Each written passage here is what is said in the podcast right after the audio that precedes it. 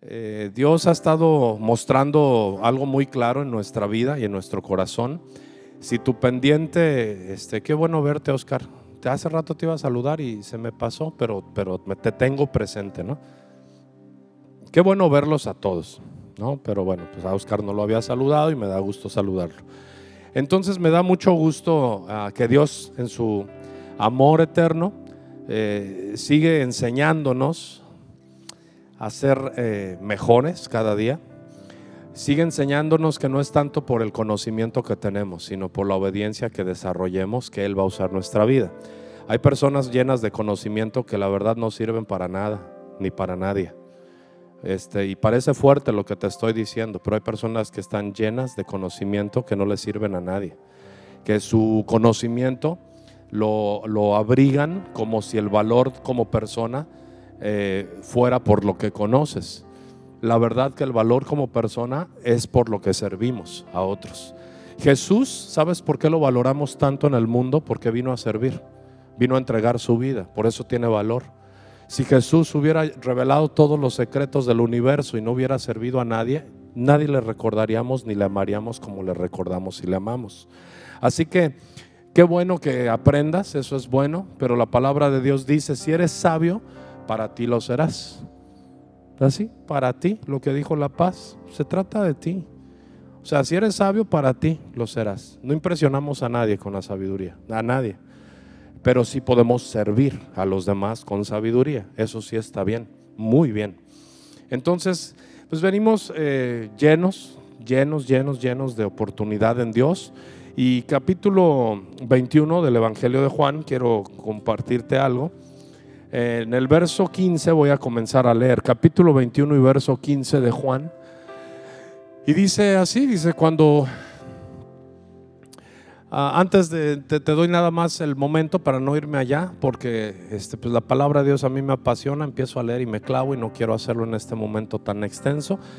Está Jesús allí, aparece a sus discípulos, ahí al lado en el lago de Genezaret, Genezaret y ya Jesús ha resucitado, ya Jesús ha hecho lo que tenía que hacer en el inter, entre que murió, desciende a las profundidades de la tierra, va para dar testimonio a los que en otro tiempo no creyeron, a las palabras de Noé, y por tanto Noé creyó a Dios, condenó al mundo, Jesús fue a afirmar eso al, centro de la tierra, a quitarle a la muerte toda autoridad, a las llaves, a este, las llaves de la muerte, y luego ya asciende y resucita, toma el cuerpo, porque Él es la vida, Él es la resurrección y la vida, y busca a los suyos, porque había todavía que dar instrucciones. Así que eh, saluda, amor. Entonces ya eh, Pedro se ha desanimado. Ah, yo también me hubiera desanimado. Yo no critico a Pedro. Hoy más que nunca estoy aprendiendo. Ya no voy a hablar más mm, nada negativo de nadie porque en aquello que hablas es donde caes. Así que más nos vale portarnos bien. Y él, él, se ha desanimado, ya no está el maestro de él, ya no está el Salvador, ya no está quien, quien le produjo un motivo para vivir los últimos tres años de su vida. Yo creo que a ti y a mí nos hubiera sucedido. De repente ya no está tu pastor, llegas y ya no hay nadie de los que tú estás impuesto cada día a, a escuchar, a ver su amor, sus maravillas, sus enseñanzas. Y lógicamente él se va y le dice a los demás, bueno, yo voy a pescar. Es lo que sabía hacer. Y una de las peores cosas que nos pueden pasar es volver a hacer lo que sabemos hacer. O sea, una vez que hemos tenido un encuentro con Jesús, una vez que hemos servido a Dios, lo peor que nos puede pasar es volver a hacer lo que estábamos haciendo antes que Jesús llegara a nuestra vida. Es, algo muy, va para atrás, pues. O sea, lo que no avanzamos, di conmigo, lo que no avanzo en Jesús, retrocedo. O sea, aquí no es que te quedas en medio. Si tú dejas de hacer lo que tienes que hacer, no te vas a quedar en donde estás, vas a retroceder.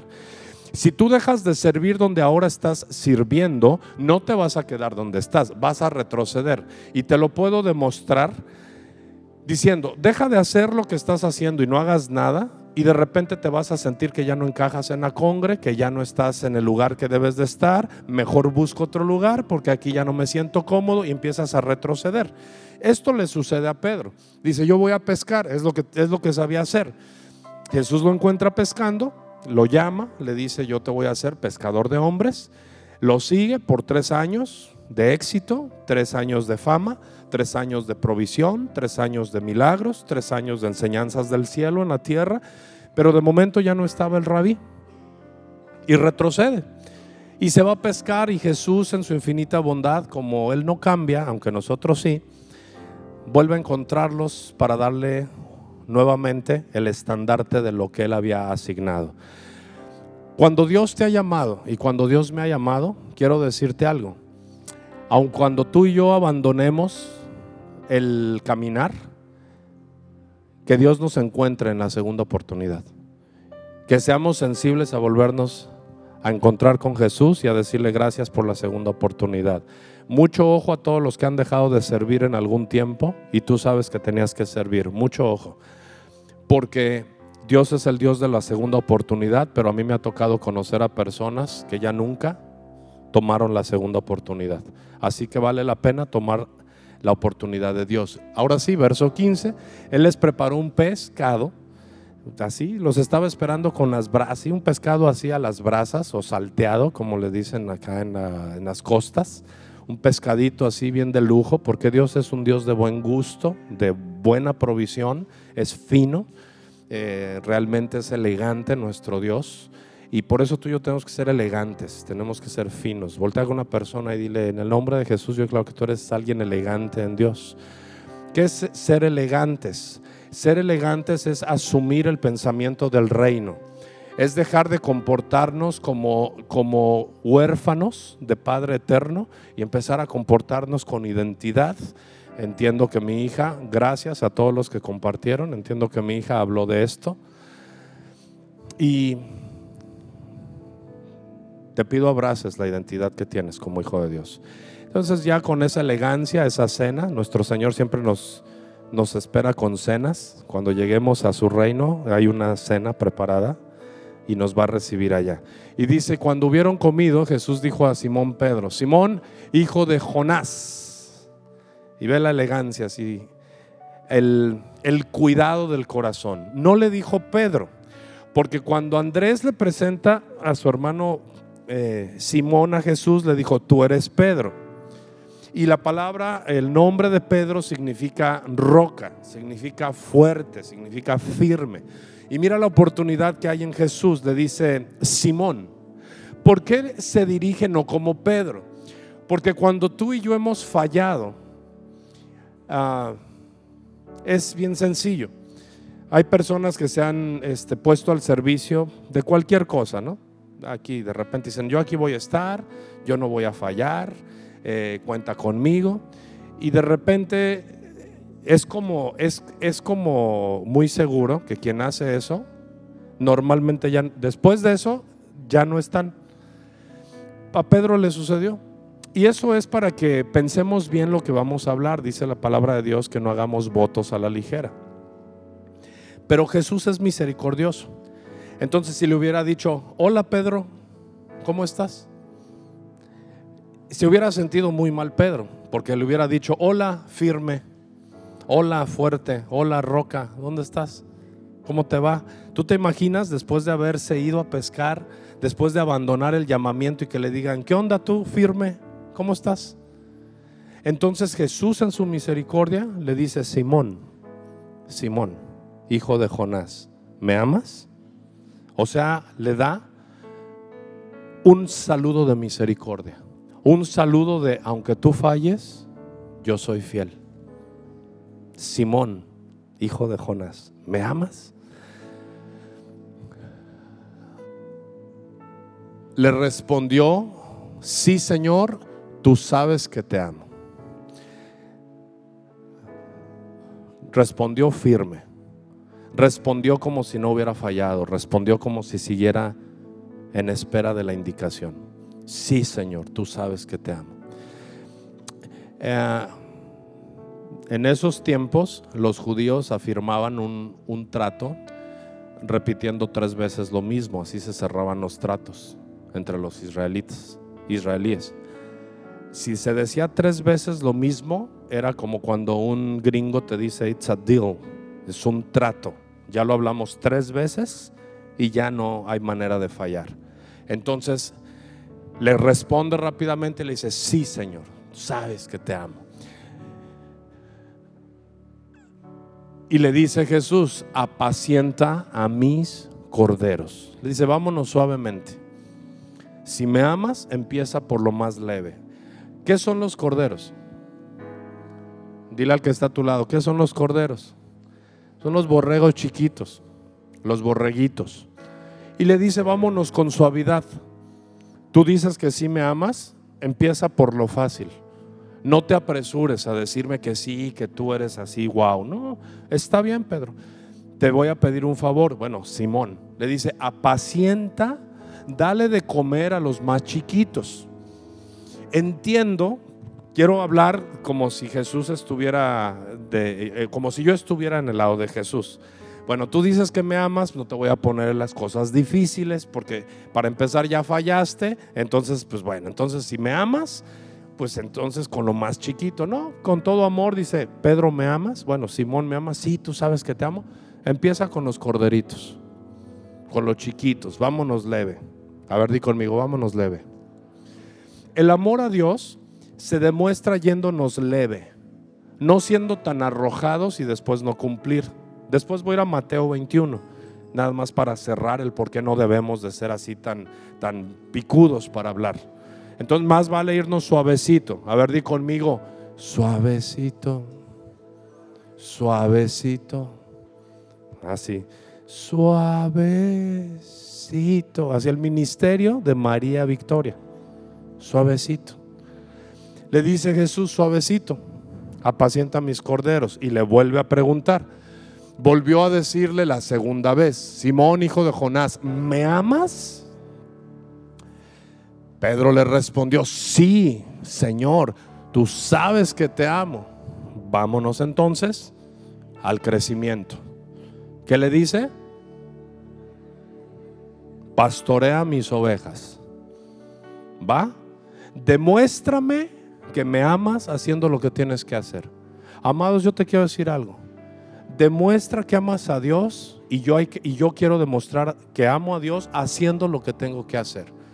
A ver, di conmigo, si solo que esté en tu corazón, no repitas por repetir, pero si tú amas a Dios, quiero escuchar a todos los que aman a Dios decirle, Señor, tú sabes que te amo. Y voy a hacer lo que tengo que hacer. Amados, es tu mejor oración.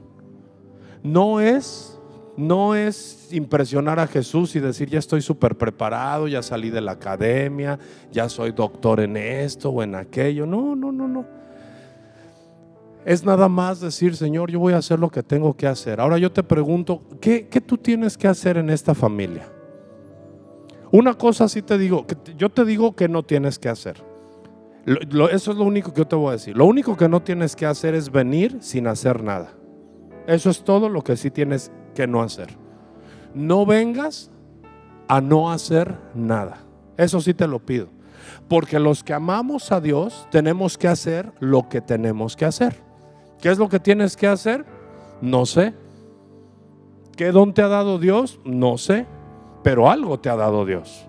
Haz lo que tengas que hacer. A mí Dios me ha dado dones, yo los estoy ocupando. Nada más. Y créeme, lo estoy sorprendido y estoy sorprendido de lo que Dios nos ha asignado. Y, es, es, impresionante. Y yo no llegué diciendo yo soy Anaés. No, yo llegué a descansar y Dios nos asignó. Eh, y así es. Ahora, han pasado muchos años que hacemos lo que tenemos que hacer.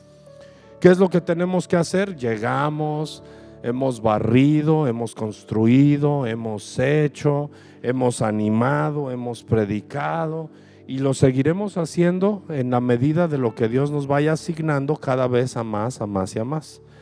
Entonces, si tú y yo amamos a Dios, nada más tenemos que hacer lo que tenemos que hacer.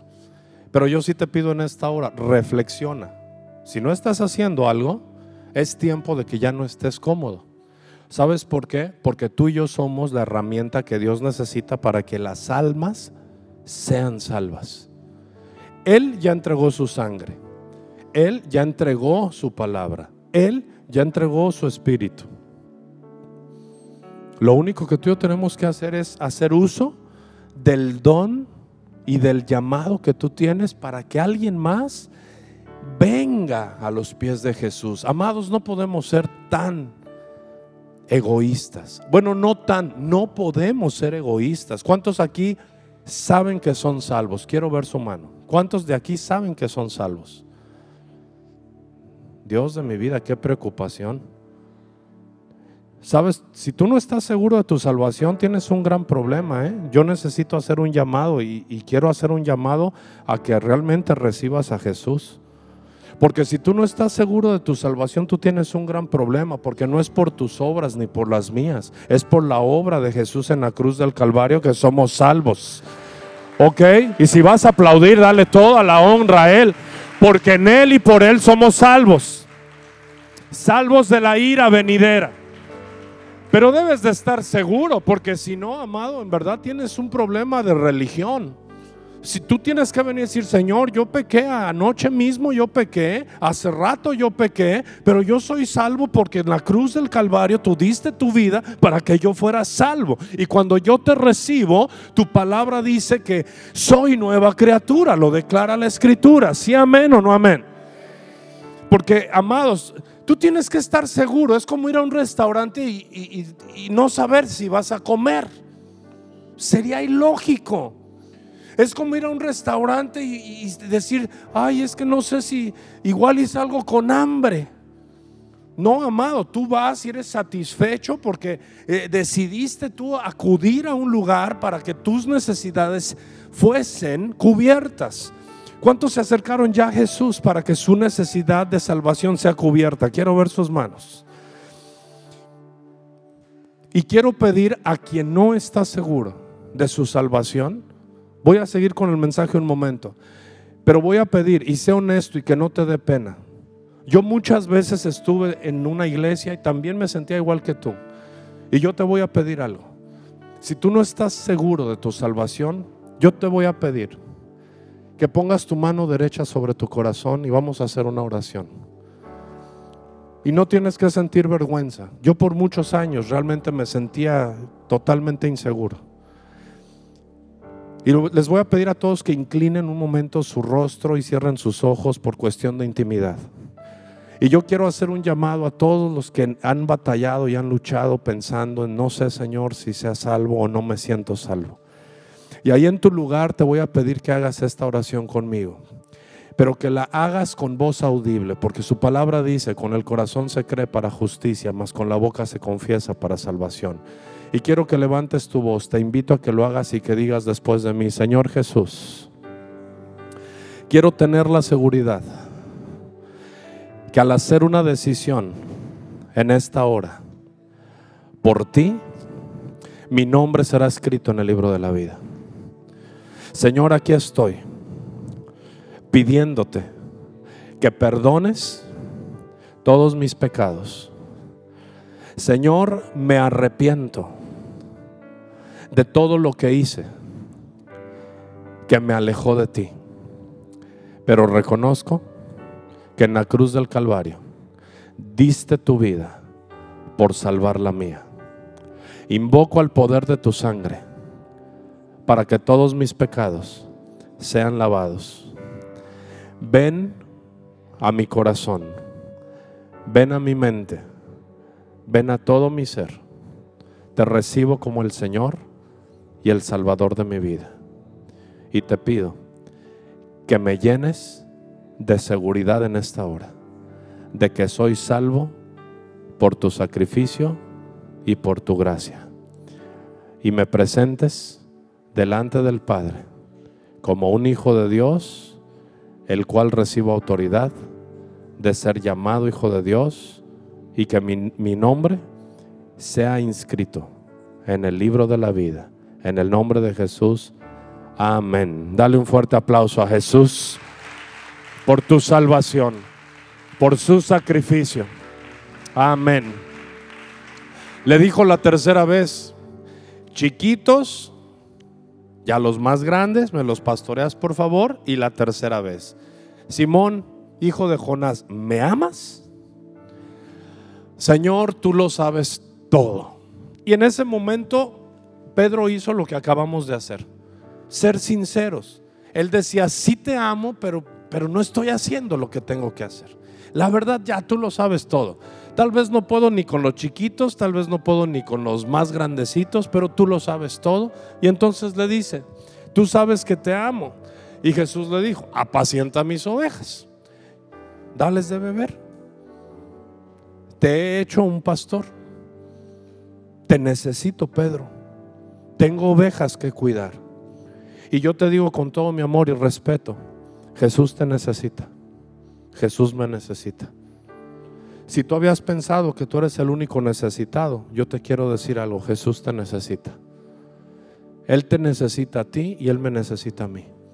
Para que las ovejas que andan sin pastor encuentren un pastor.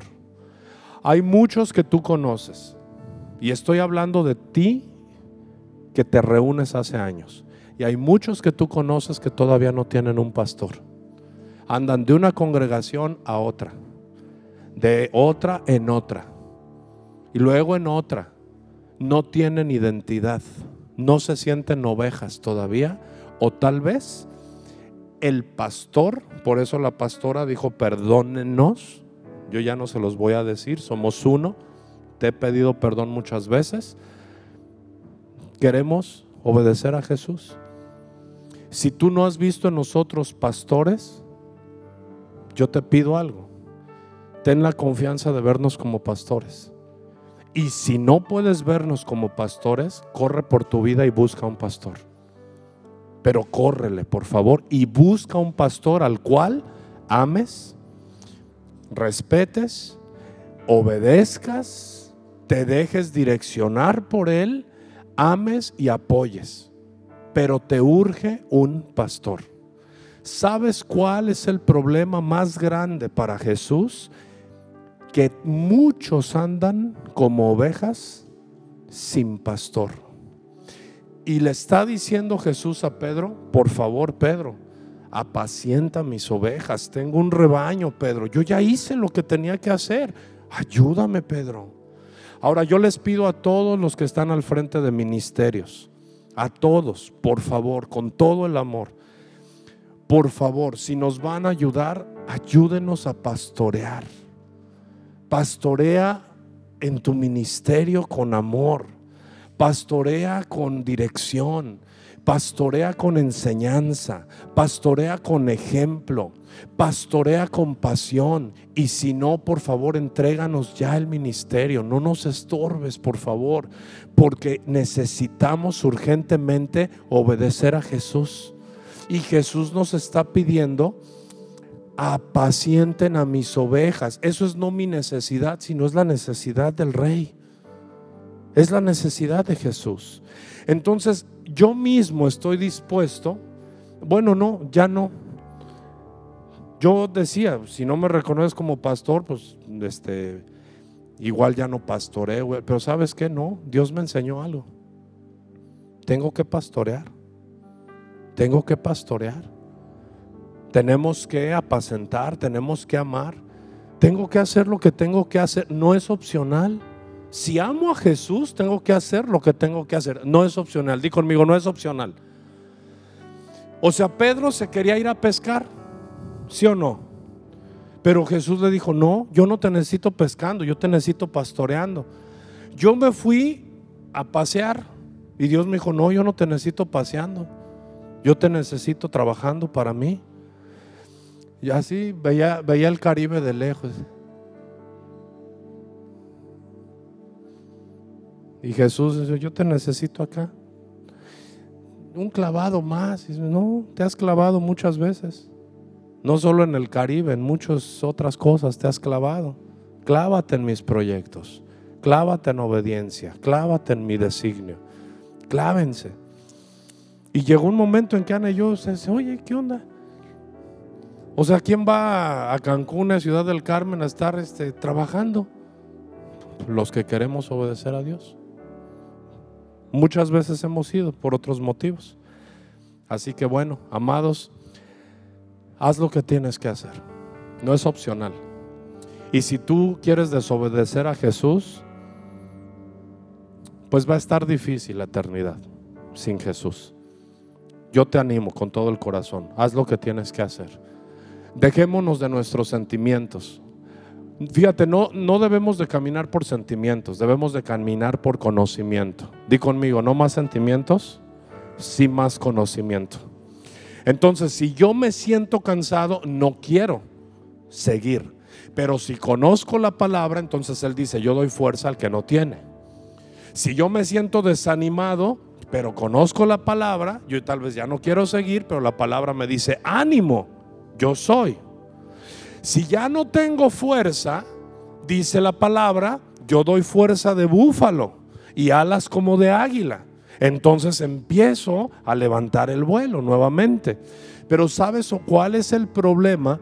Que no hemos conocido la palabra de Dios. Muchos de nosotros por años hemos dicho, como el pastor dice, como el pastor predicó, pero lo más importante es que digas, Dios dice y Dios establece. Y ahí es cuando nuestra vida cambia. Entonces, amados, Jesús les dijo a los, a los que eh, enseñaban la ley, dijo, ustedes erráis, ustedes se equivocan porque desconocen las escrituras. Ustedes hacen lo equivocado porque no han aprendido lo que la ley dice. Por eso cuando le preguntan a Jesús, oye, es lícito esto, es lícito aquello, esto está bien o esto está mal, Jesús dijo, ustedes erran porque, porque desconocen la escritura. La verdad es una vergüenza no conocer la palabra de Dios si somos hijos de Dios. Es una vergüenza no leer Biblia si es nuestro si es nuestro alimento. Es una vergüenza no traer Biblia si es lo que venimos a aprender. Y yo te pido con todo el corazón, si tú eres de los que llegan sin Biblia, ve y cómprate una. Cómprate una mientras haya libertad de tenerla o póntela ahí en el teléfono. Ahora hay tantas maneras de tener la palabra de Dios, pero léela. Léela. Léela. Lee a Dios. Voltea con el que está a tu lado y dile a Dios. Dile, léelo. Léelo.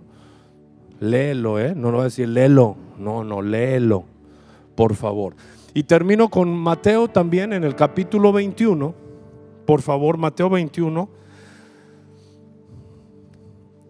Aquí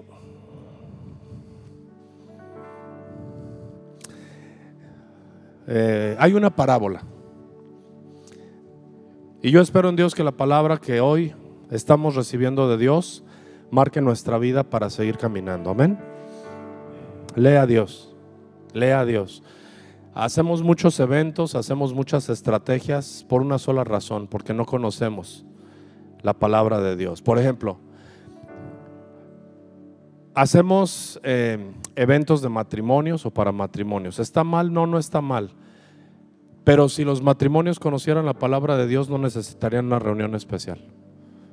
Tenemos este grupo de jóvenes porque pues, pues es que hay que hacer algo entretenido para los jóvenes. ¿Por qué? Pues porque si los jóvenes conocieran a Dios, ¿con qué limpiará el joven su camino?